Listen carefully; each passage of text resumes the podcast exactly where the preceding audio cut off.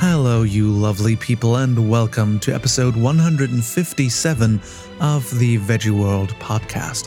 I'm Lars, and every Monday I talk about veganism, the environment, social justice, and all the steps we can take to make the world a better place. Today I'm talking about veganism in the commercial world. Thanks for tuning in, friends. wow, I think I left a complete mishmash of weird dialects and accents in that intro. But, you know, it's not my mother tongue, so I guess I will uh, screw up one time or another. I I hope you had a great week. I've had my first week back working after two entire weeks of vacation. Oh yeah, I have to say I hadn't had two full weeks of vacation since I started being self-employed. So that would make I think 12 years of not having two entire weeks off with no work at all. What can I say? I still have to go a long way on the road of work life balance, but I'm getting there. All I can say is that I cannot recommend time off enough. It's so good. And as I've said before, time and time again on this podcast, I felt pretty burnt out uh, this year, last year even. But I, it still took some time for me to take the necessary steps and leave some work behind. You know, I even had to say no to a lot of very lucrative work and jobs. But, you know, it's money isn't everything. And without health, which does include mental health, we can't enjoy the money anyway. So what's the point, right? So time off was absolutely amazing. I stopped thinking about work for the first time in forever. And there's a free frozen quote for you. You're welcome. And it felt amazing. So now I'm slowly creeping back into my work life, but with some major adjustments. For example, I don't do work I don't want to do anymore. I know this is a privilege beyond belief uh, to be able to pick the jobs that I like and discard all the others. And I know that there's very few people in the world who can actually make that choice. But I believe that we can all change our parameters or at least our perspective on work and how much we should work. Um, for example, again, this is a very privileged statement, but not needing as much money, for example, leads to being able to work less and spending more time with yourself and with your loved ones. And um, I think in this very consumerism centric society, we tend to think that we need to work more than we actually need to because we think we need lots more stuff in our life. And I think that's bullshit. So um, here's to everyone who wants to rethink um, their work life balance. And um, I'm starting to ramble, and this is a topic for another time. But um, on my Instagram, for example, which now, by the way, I changed from Lars Walter official to just Lars Walter because it's not super official. Uh, you'll hear lots more of me talking about that and other topics in the future. So if you like, just follow me at Lars Walter at Instagram or on Instagram. Today, we're back with part two of our interview with Berlin based Roxy Velez, who is not a graphic designer, as I called her last episode. So sorry about that. Roxy is, in fact, a motion director, and that's a big difference. So, motion director Roxy Velez is back to talk about her vegan animation studio, Vexquisit. Also, we talk about the ethical challenges one faces in the commercial world if you're vegan, where, for example, almost all food commercials are linked to some kind of animal product. We talk about racism and stereotypes in the commercial world and commercials themselves, how to successfully network as vegan artists, and Roxy gives out some solid advice for people who would like to align their day to day jobs with their ethics. So grab a drink and enjoy the interview. But everything has happened very slowly. It's not like I say open the studio and then the clients are knocking yes. on the door because I actually You're thought, swimming in money, right? So like when I moved to Germany, all my clients will just follow me. Like mm-hmm. no, it's not happening. Mm. Time zones, uh, and then yeah, my all my network was non-vegan for right. work Right. and so I had to again start from zero when I went vegan when I decided to do the the animation stuff and I mean I decided to just do the transition not really just stop freelancing Right. Yeah. and um, I was on Instagram so Jody Manel posted something we need uh, video people around the world and I was like hey we don't do video but we do animation and I can share you this privately that we did for for uh, for the CEVA training, and she loved it. So we started working for Live Kindly. You know, we started we started talking, and then after three months, we started working. So Yeah. it, everything, in Yeah, all the time, it takes, takes time, yeah. Oh my god, it takes so much time. Well, freelancing, they say, "Hey, Roxy, we need somebody next Yeah. week. Yeah, yeah, the latest. So, yeah. Could tomorrow." you could you do tomorrow and Yeah. finish by yesterday, please? Thank you. Yes. Yeah, yeah. Yeah. Yeah. So. I did kind of miss that security, like not security, but like the the, the speed of things. Right.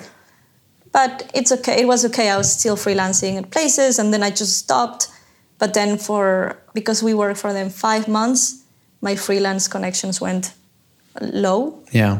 because As soon as you're not on the on the table anymore, people Yeah. for, tend to forget you very quickly. and i start posting online about me and my studio and Mm-hmm. it's just i'm just working on my positioning it doesn't mean that i was fully not a freelancer yet right. Right. and uh, yeah so but we were doing these animation clips for them everything with a light tone uh, to make um people connect with the message um, so that was pretty cool i don't know if you saw them I might have. It's it's been a while since I've been looking up Live Kindly videos. I have to say, but um, so you you so you basically went from um, I want to do this. I want to do more ethical animations to your own studio. In in what time frame? How, how long did that take? I always say it took so long but it took nine months Nine months. That's pretty quick. So so now we're it was when- registered in nine months okay. Yeah. So um, how long was that ago when you started? that it got registered in 2018 end of the summer Okay, so you're but for melanie we worked in early 2017 ah okay. I think. So that was the start of of your early idea. 2018 sorry Okay, so you're now basically two years in, and Wow. um, yeah. so so you you you told me before the interview that you have mostly freelancers. Um, so how how does your studio work? Like how many people work for you? Right. How, what what work do you do? Do you do um, animations yourself still, or are you just doing the, the boss jobs? I'm I'm doing the directing, the Mm-hmm. art direction and creative direction. For Live Kindly, I was more prepared to not book myself as the animator. Right, right. And um, well, actually, at the beginning, I thought maybe I can do it, but I was traveling. I was going to New York to give a talk at my school, so it was cool to to come back as a vegan Right, cool. because they're like, oh, this she moved to Germany. Yeah, How does she do it? Oh, but she's vegan, and then you know, then then they ask, oh, do you only hire vegans? Uh, that's funny. Do you? No, Oh, okay. It's very hard to find just vegan freelancers, I think the client needs the work done in Mm-hmm. the best way, so I need to hire the best people. and it's, I mean, it's it's a thing that you might reach those freelancers with that message as well, we, right? we don't tell them that, but they, but it happens. Yeah, It's it happens. under the radar. It's under the radar. That's Yeah. a secret. I had that with with the Planet Vegan documentary actually, where our um, composer wasn't vegan at the time. He was like mostly vegan, but he was like Mm-hmm. eating cheese here and there. And by the time he watched the the last episode, uh, we, did two episodes for the premiere, and the last episode was like in the chicken farms and all that, and you just Mm. see this horrible footage. And by the end of of his composing, he said, "Yeah, I'm vegan now." Yeah. it's like yes, but it takes time. You know, you don't want to smash the door in with the message. You just want to show the people that you're working with. You know, this is the material that you're working with. and exactly. just think about it.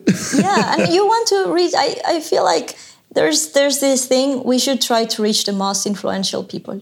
right. you Yeah. know so if i'm I, I we actually the person that did the sound design for for live kindly he's super well known in in the business i think because i've seen him doing interviews um, internationally and he's working for audi like doing the the Audi, the original Audi stuff, and um, and uh, his work is amazing. And he decided to make it a lot more affordable for us, Right. Because he said, "Oh, it's a good cause." Cool. Yeah, that's fantastic. And then uh, and then I was like, okay. And then I, I thought, I'm not sure. He hasn't told me. I haven't been in touch with him lately, but uh, something happened. No, I think definitely something happened there. And with actually with CEVA, we had the illustrator. She was uh, she said she would like to go vegan one day. She is a vegetarian, and then by the end of the project, she was vegan. Cool.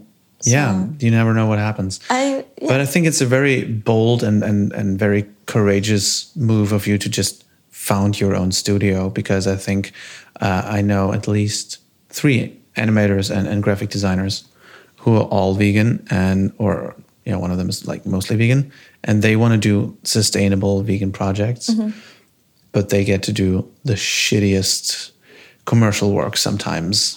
Um, at least one of them like told me like she she needs all her energy to avoid the projects that she really doesn't want to do. Yeah. you know, and I think that's one of the biggest challenges that you have this incredible gift. You can animate things, you can tell all these stories, and then your job is to make the cow look healthy.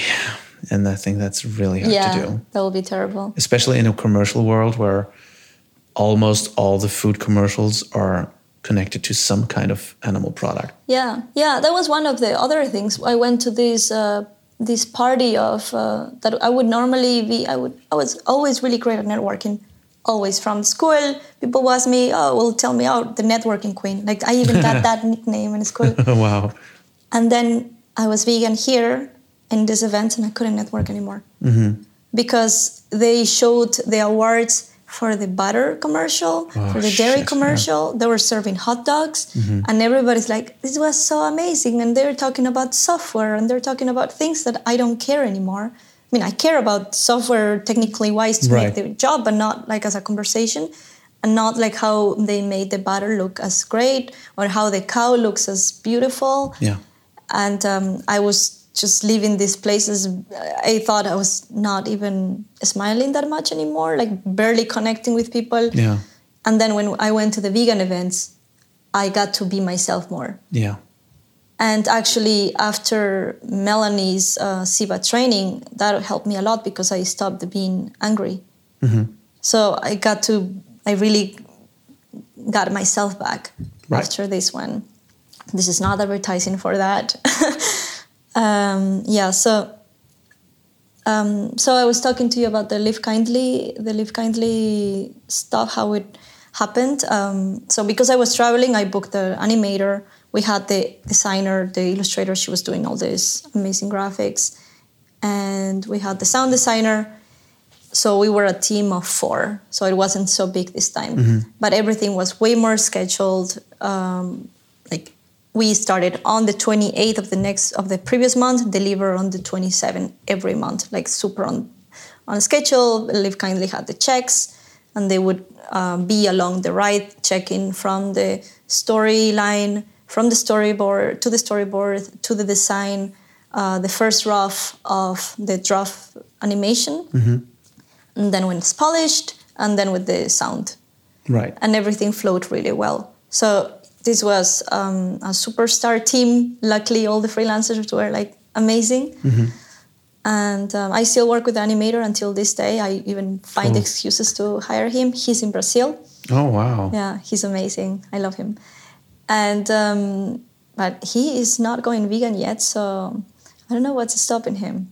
I think he will one day. Though. Yeah, you're just I'm just waiting. keep hacking on him. Yeah, yeah. Um, so so what's uh, what would be your um, your advice for for young people who want to start in animation, who ho- who are already in animation and who want to pursue more ethical projects or who want to do more stuff that's aligned with their ethics? I think just meeting people, and it's easy to connect when you are in the vegan world. It's easy to connect with. Uh, for me, it was easy to connect with with anybody of my clients. But how do you do it? Like, how do you how would you connect with when you're somebody? Okay, you're In a young animator, an animator, and you don't know you don't know anybody. Hmm. I don't know. And what what events would you go to, for example? it depends what type of work do you want to do. Because, for example, if you want to work for organizations and stuff, this um, you know find the events where that your type of clients will be at. So if I want to do stuff for animal equality, I'm gonna go check, you know, this uh, Green Week or whatever, and try to connect, and um, and just introduce yourself and say hi and say, you know, I do this and I'd love to help you out, and here's my information or who should I email to, and um, right now for us, uh, we're we're doing commercial work. So last summer we started working with Beyond Meat, and to get bigger clients like this um, because you know for doing for having a team we actually needed um, to have um, like the commercial work also made a lot of sense also sustainably sustainably wise and um, it's easy to connect with them because who doesn't love beyond meat Right. like they are pioneers right now. They're Right. driving up the other brands also. Like it's not just Beyond Meat, but it's their success is putting the eyes of the whole world in anything that's vegan. Yeah. Absolutely. Very cool. So for them to connect with them, actually, uh, LinkedIn. LinkedIn, really? Yeah. Wow. I actually know LinkedIn mostly because I, I did a lot of, and uh, this year I'm going to do a little, I think, as well. I'm going to do, I'm doing a lot of um, directing, for, like voice actor directing and uh, for video games. And like the video game world is very connected through LinkedIn, in my opinion. So it's very interesting how LinkedIn works for some like branches and, and, and businesses super well and other people have never heard of it like i know so many people have never heard of linkedin So I have a business coaching group, and uh, just last week I gave a call on how to network on LinkedIn. So Oh, LinkedIn cool. insights, because for me LinkedIn, I started networking on LinkedIn since I was in Ecuador. Because I thought I don't know anybody in Right. the U.S. I'm gonna start connecting with the teachers and people that have gone to the school. I was not really using it that much, but I started there. Then when I was moving to New York, I'm gonna connect with everybody that I interviewed while I, went, I was in school and that I cross paths with. And then as I was moving to Germany, same. What studios are there and who to connect. And um, when I started my when I started Vexquisit, of course my feed on LinkedIn was mostly about animation and studios and not really vegan related, but I just started connecting with vegan related people. And there's a trick. So if you go to, you know, you say, I want to work for, I don't know, Tofurky, and you click, uh, you find the, the page and you can see who works there. So then you can start connecting with them. Just don't like add them all at the same time because then you're spamming. yeah Uh, but you can also see the other companies that are like Tofurky. Like there's a there's a, some place that you can click and then you see all of them like related, like, just like on Instagram, Right. who you could also who could you follow? Yeah who's who could you following those guys? Yeah yeah. And then you discover new ones because you might be thinking only maybe 10 but then there's like hundreds. Yeah. And then i just tell them i love connecting with plant-based uh, with people in the plant-based Hmm. industry. And, would you would you and recommend? interact with them and yeah yeah. I think that's also be like authentic to it like Yeah, be, be real. Um, would you recommend people working for free like on their first job to get to get a job? Or is because that's a hard topic i think it's really it's tricky. really hard topic. I think that it depends where you are in your career. Mm-hmm. i think for us we've come we've gotten some i mean for us right now we don't do free work. Right because i need to pay my team. Yeah. Because you you mentioned you you uh, proposed to animal equality to do free work for yeah them at one first point. at the beginning. Yeah i think like if you can afford it Mm-hmm. then why not? I mean you need some you need something to start you know? Mm. you need to show something. So in a way um, if you it's better to show to when you're building your portfolio you're making an animation piece about um, why not eat animals Mm-hmm. why not attach a big name to it right it's just gonna pull some eyeballs on it yeah so if you don't have anything, then yes. And um, if you're not burning anybody, then yes. Fantastic. Yeah. Yeah. It's very interesting because I think it's it's a it's a question I always ask myself, and I think it's just a very tricky one. Yeah. It's like uh, people tend to use that as well. And, like, and I think that, it, it's also happening in the in the industry because it's like you know we are small, we're like growing, the industry is whatever, and they give you all the the reasons why their budget might be lower than Yeah. what you need. Yeah. And at the beginning, at the beginning, you know, somehow I thought, okay, maybe it works if I do this, if I do that, if you know, maybe if I hire people that are slightly or a lot cheaper or Right. something. And then and then I, I actually did that at the beginning. But after starting, they're not the freelancers anymore. They have names and I care about them. Yeah. So it stops being only about the client. I need my team to be happy if the product's going to be good for the client. Yeah. absolutely. So the team needs to feel appreciated and they need to be pair, paid sustainably. And if they are not paid sustainably, they will also eventually stop working for me. Yeah, absolutely. Yeah, So- and and as you said, it was. I think you said it perfectly when you worked your first big project and your heart was full. I think Yes. that's the thing. You want you want your your people to feel the same way, right? Yeah, exactly. And I think that it's, yeah, I mean, I, they've told me they really enjoy working with me. I'm mm. always making sure that nobody's getting burnt. I tell them, hey, you know, we we set a day of work for this. If that's where that's where we have. You know, you don't Yeah. need to burn yourself or anything, and always making sure that they're all right. And sometimes they even push more because mm-hmm. they feel, think they feel so appreciated. Oh, fantastic. So, and I appreciate that, but there's always this, you know, this this whole management. It's not just communicating what's to happen, but it's making sure that everybody feels taken care of. Oh, that's fantastic. Yeah, I think it's very important, and that gets thrown to, on the wayside way too much. And I think it's very, very important. Yeah, and you know, as a freelancer, I had um, experience in the industry for eight years, so I experienced all type of producers. Producers that will treat me like I matter the least, to producers that would buy me, would like bring me the lunch to the office. Wow, really? right? Fantastic. So, I. I I actually want to be that like the producer that I loved, Mm-hmm. you know. So when I'm doing this, I try to you you learn this you you know their end you know you they don't like late payment they know you know like all of these things so it's Yeah. good to it's not good to directly say i'm going to open my studio i'm going to be the boss like first learn to be in the bottom Yeah. because you will learn a lot of skills like soft skills that will make you better later at leading people i don't know if i'm the best or at all i'm just trying my best but I, i'm very glad that i have the experience of you know all of these type of situations Fantastic. Um, what's your experience being a woman as a business person uh, in the in this business? I think the media business is a little, maybe a little more forward thinking. But did you have like any challenges because you're a woman as a business person and a, and a business leader, or was it super easy? Oh, of course there are challenges. Yeah, we're a minority. Yeah, um, I, I grew up in a minority in a way because from school I, there were less women than men uh-huh. somehow. Like so i'm in a way i think that i have thicker skin mm-hmm. there because seriously we were like five girls and 12 boys like mm-hmm. from i was seven years old or something. And then graphic design minority motion design a little equal the cool thing in the vegan industry is that there's mostly women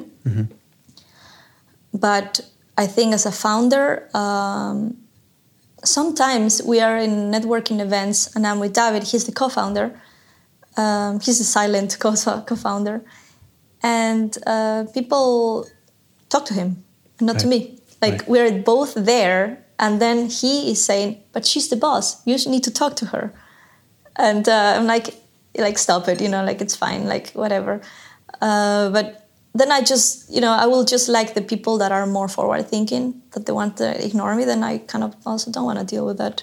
So I just move on. Like there are people that will be like this and um yeah, I mean I I don't know. I mean I think there is there are some written uh, studies that women get negotiated down more than men. So that's the hard part that you can't really just walk away from that but um, yeah, I might say support more women founders when I find them, then you know, become pals. I'm Yeah. friends with Jody Monell.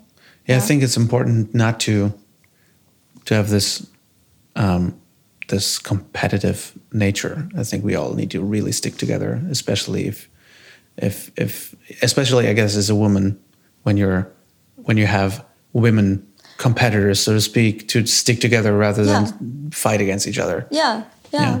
Yeah. Uh, we had some. Uh, we had we went out for drinks once with uh, with Melanie and uh, Flavia and Denise, and we were all saying like, yeah, women sticking together, working for the animals, and Yeah. uh, just dinner, not like drinks, drinks, but Right. yeah.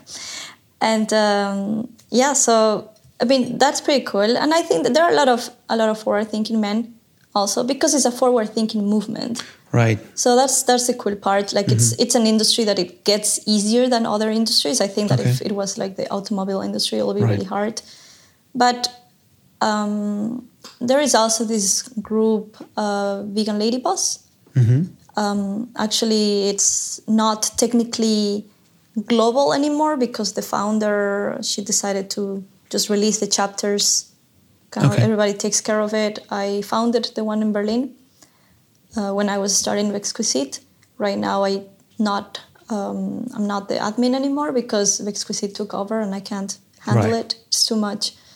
But that's cool to meet other women and kind of support. It's called them. Vegan Lady Boss. Yes, Fantastic. Where is it? Is like is it a Facebook group or is it? It's a there's a meetup. Uh-huh. So anybody interested can find us on Meetup. There's the Berlin chapter. There are chapters around the whole world. So you look Vegan Lady Boss and the name, but they're on Facebook as well. And Fantastic. Yeah, there's the global group that's still active for you know being on Facebook, but not. Um, they don't organize or you know make rules anymore. Now you can. So everybody just Yeah. does their thing, their thing. Yeah, fantastic. Yeah, I think it's just very interesting, especially in the the commercial business, how you would think it's forward thinking, but it's actually not that much. I, I experienced that through acting actually, um, because I get hired mostly as like a tech guy. You know, Uh-huh. because you know I'm a little chubby and I got a beard, and you know people trust this man. And I think, oh yeah, nobody would hire an actress of color to explain to you tech things. You know, it's like Yeah. companies don't don't hire that Yeah. way, and I think that's really something where we get to do so much work yet Yeah. because it's like how how's that possible like it's still when you look at commercials like especially not, not even animation but commercials in general i think yeah most car commercials are being narrated by men like you have hardly any women voiceovers over car commercials. It's most or if it's like tech stuff it's if it's somebody explains something to you Yeah. it's a lot of male voices and it's like a lot of deep male voices to make you feel good yeah you know? it is true. I think that we are in a way still still going through this like like this thing you just tell me right now. I didn't think about it. Yeah you know there's so many things that we just don't see. I'm like Yeah. yeah, it's forward thinking but there's probably a lot of things that i'm not seeing um, i try to just focus on the positive Mm-hmm. because there's just so much on the day and you meet so many people that you know might just not see the way you see Mm-hmm. things but i definitely feel often that I'm, I'm a minority i'm a woman i'm latin not from germany so Mm-hmm.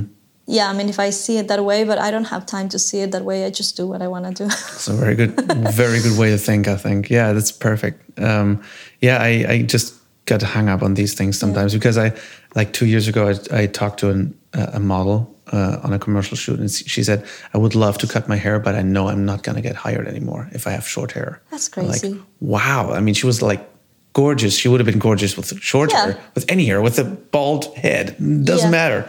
But that's the thing, and and that's I think where where companies like yours are very important to just have forward thinking philosophies and, and get and you consciously connect with forward thinking clients. I think, and that's just very forward, Yeah. like very future proof. I think. yeah i mean it's like sometimes you know I, I might reach out to someone and we just don't connect and Right. then you know i'm reaching out to someone the next day so it's okay Yeah, fantastic. So, what's what's what's next for you? What's the what's on the table for 2020? What's your plans? All right. So, well, we plan to keep on doing commercial work. Mm-hmm. Uh, we've been we've been working for Beyond Meat. Um, not sure what I can tell, so I can just tell you that.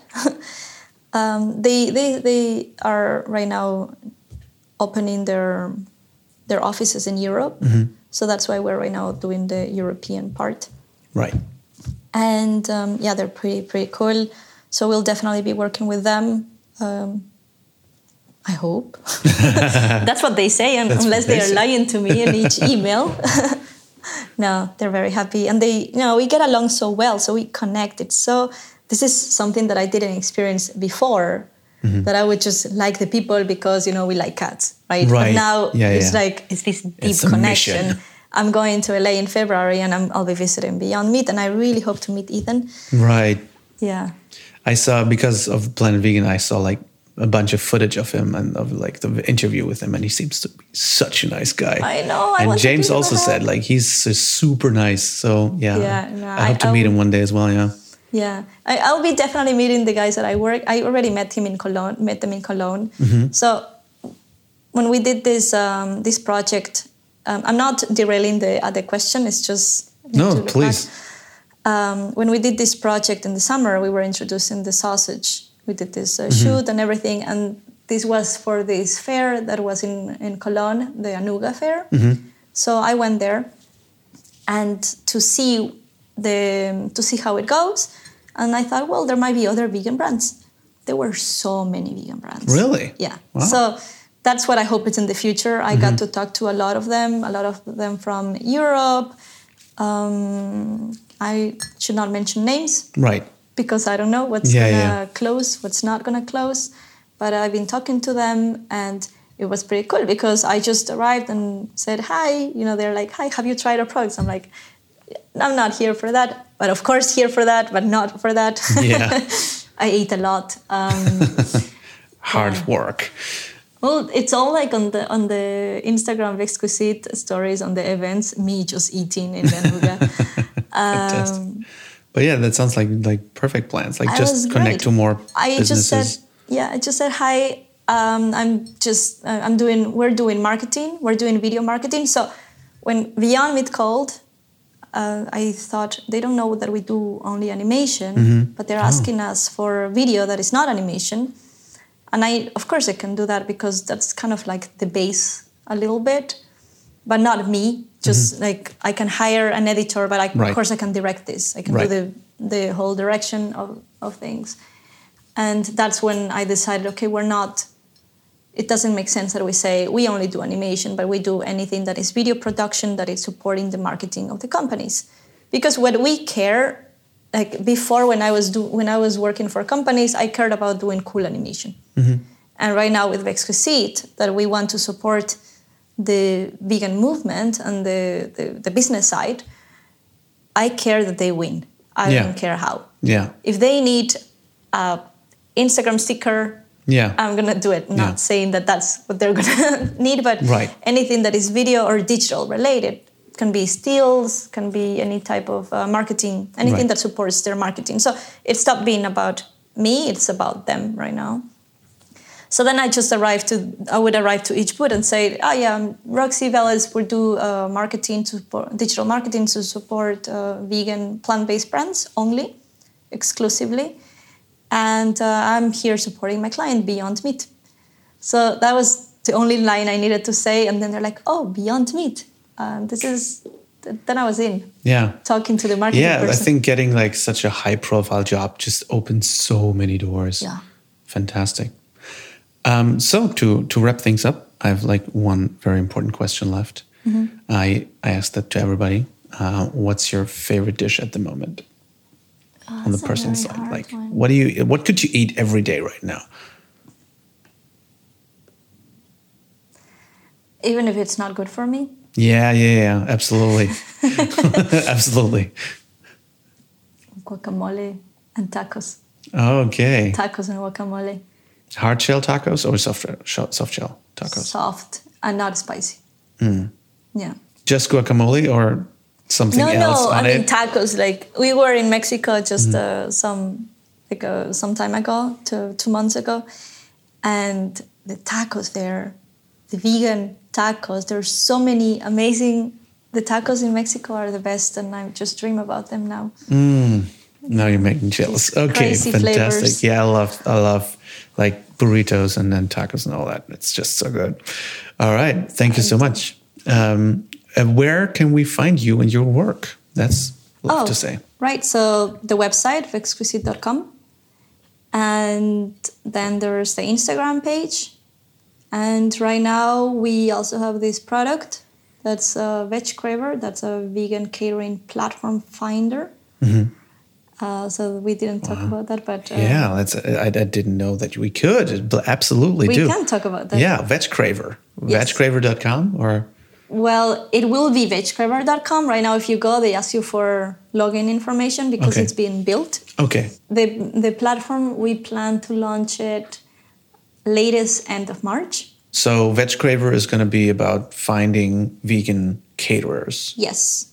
Yes, I, I went to this conference uh, this year and it was about technology and sustainability. And I loved it. There was so much about like uh, eco cars that are like delivering stuff. And then there was a big barbecue. Ah, every time. Ah, it's like climate conferences where they have like a big climate conference and then uh, let's go to the steak bar. Oh my God. Wow. Yeah, and I was very hungry. you know, the, the hungry. Yeah. Yeah. And funny, they called last week because I signed up for something. Oh, okay. And then I told them this. So maybe I'll be talking there uh, or, or something. But I told them that that conference got this idea born because, so I was, as at the time that I was writing the review, I was writing, this is Berlin. There are so many caterers that could have helped you, so many food trucks that, you know, at least one vegan food truck there. And they, there was a very sad vegetarian option, I don't, or like very lame vegan option. And um, how can you not find it? And then I Googled it and I realized it's actually not easy. Really? So, Not even Happy Cow? but they don't know about Happy Cow. They yeah. Okay. Think about them. They are Right. not on Happy Yeah, Cow. yeah. They're Yeah. on Google. So if they're gonna Google, they're gonna find one place, and this is not enough for thousands of people. Yeah, yeah. So, so I thought like, we, we were thinking already of building a product, maybe a travel vegan product, but that's like that's super complicated, and it was just like on concept. And this was an anniversary. We went for dinner and we started writing everything down. And I started writing the whole the whole concept. Like it's not a it's not like Happy Cow at all. So some people tell me like, oh, so you're doing like a Happy Cow? Not a Happy Cow. We love Happy Cow, and why would we do something that it's already there, right? Right. So in this platform, you can search uh, what type of catering do you need. So what type of event do you, first you say the event, so it's your wedding or it's your party or you have a business meeting, Right. Or a shooting for, you know, for, Like a video shoot or a photo shoot, Yeah, and you exactly. just need a small catering for ten people. Yeah. So, and you say, uh, and then you sign the, ty- the type of catering, food truck or buffet or finger food. And we have like 10 options there. I cannot really think right now of all of them. Then you can say you want delivery or not, the size of the of the event. So if it's for 10 people or 100 people, and the size of um, if and then extras if they have Right. location, if they have um, baristas, Yeah, if like um, service, service personnel. Yeah. or like the dishes and everything, all of this that you might need when you're planning your wedding. And um, that summarize it. I don't have everything in my head, but it's like think of That's Airbnb. huge. That's huge. Just Yeah. having all the options and then it just spits out like who could cater to you Yeah. based on those specific data. Yeah. The Wow. only thing is that we um, to not get everybody excited. It's right now only in Berlin. Uh huh. Okay. Yeah. Damn. yeah, but we plan to activate it. It's being built right. technically wise, so it can be active in the whole world. Because I think uh, like how how much more work would it be to make it like Germany wide, for example? Not nothing. Maybe you can plan it just just because I'm from Düsseldorf. Maybe you could just plan it to do that. well, right now we are focused on, on Berlin, and I think it can expand super quickly. like how can for example um, you're building the database right like you're building the tech behind it. Is it possible for caterers, for example, to write you Yeah. to say, okay, we want to be in this?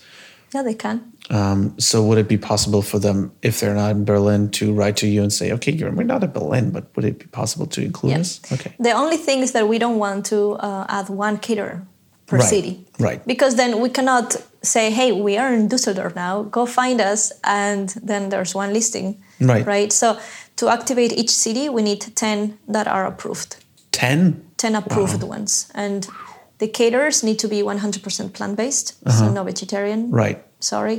But that's going to be very hard if you want to do it worldwide at one point because not every city is Berlin. And I'm, I, bet think in even other in like, cities we would make like five. right, It- because it I think if you go to like Dusseldorf or Cologne or Hamburg, even, I think it would you be would be hard to. surprised on the number Really? of small caterers. Okay. So the ones we know, Mm-hmm. like in Berlin, if you're before before starting to to look for them, I thought, well, there's gotta be at least 15 Mm-hmm. right? And right now, I'm not saying that we're gonna have all of them listed, but I have a list of over 40. But this is Berlin. Yeah, Berlin is Berlin. but it's like twice over twice as much. Okay, okay. Right. So if you're thinking they're gonna be five, they're gonna be 10. Okay. like i'm thinking of i'm saying there's so many schools right now that are like teaching plant-based cooking Right. and so there are like these chefs that they say well we do or like chefs that only do cake Right.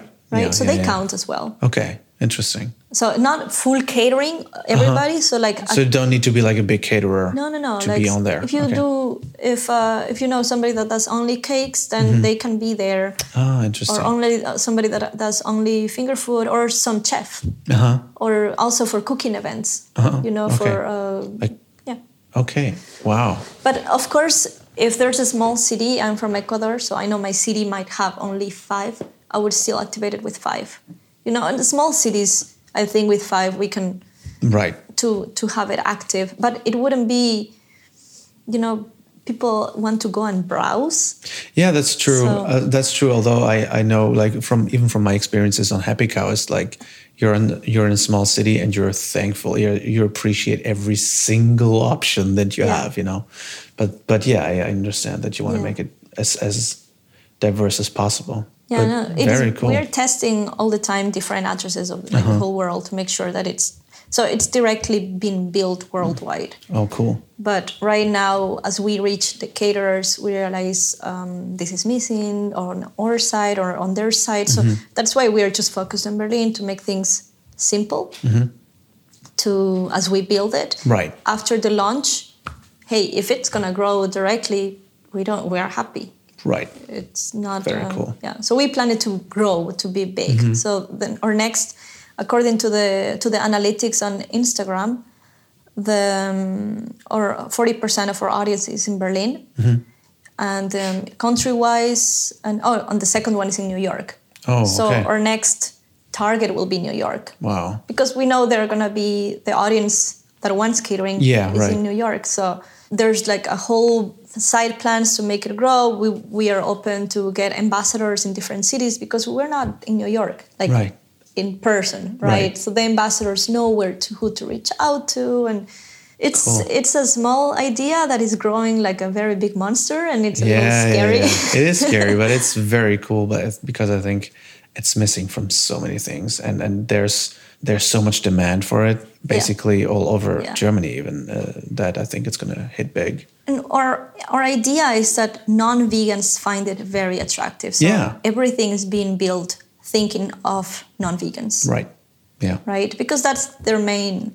Absolutely, All yeah. of the, the vegan the vegan business is alive because of the reducetarians right now. Yeah. Basically, Fantastic. Well, good luck with that. I'm Thank you. very much looking forward to that. I will And, let you uh, know when it's on. Thank you so much for your time. I think it's been very enlightening. Thank you so I- much for having me. I, I love nerding out a little bit about animation. We could have done more, but um, Yeah, there's there's forever to talk about. yeah, yeah, yeah, It's a world. um, but thank you so much, and and all the good luck in the world to you. Thank you. And um, maybe until next time. Until Who next knows? time. Maybe talking about the Veg Craver World Tour. Then Oh my god. thanks for being being part of the podcast. Thank you, and thank you anyone who's listening. Yeah.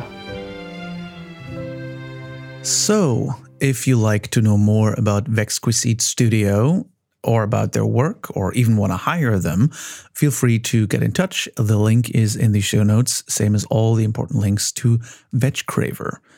Oh, by the way, if you have a vegan catering or offer vegan catering in any shape, way, or form, then you can contact Veg Craver and join the network, maybe. VegCraver is set to have a so called soft launch in about four to five weeks, so keep your eyes peeled. The link to the Berlin Vegan Lady Boss meetup is also in the show notes, which sounds super interesting, so give it a look if you're interested. I hope you've enjoyed this episode. As always, let me know what you think and shoot over your questions to lars at veggieworld.de or to Instagram at larswalter. And be sure to follow us at official veggieworld.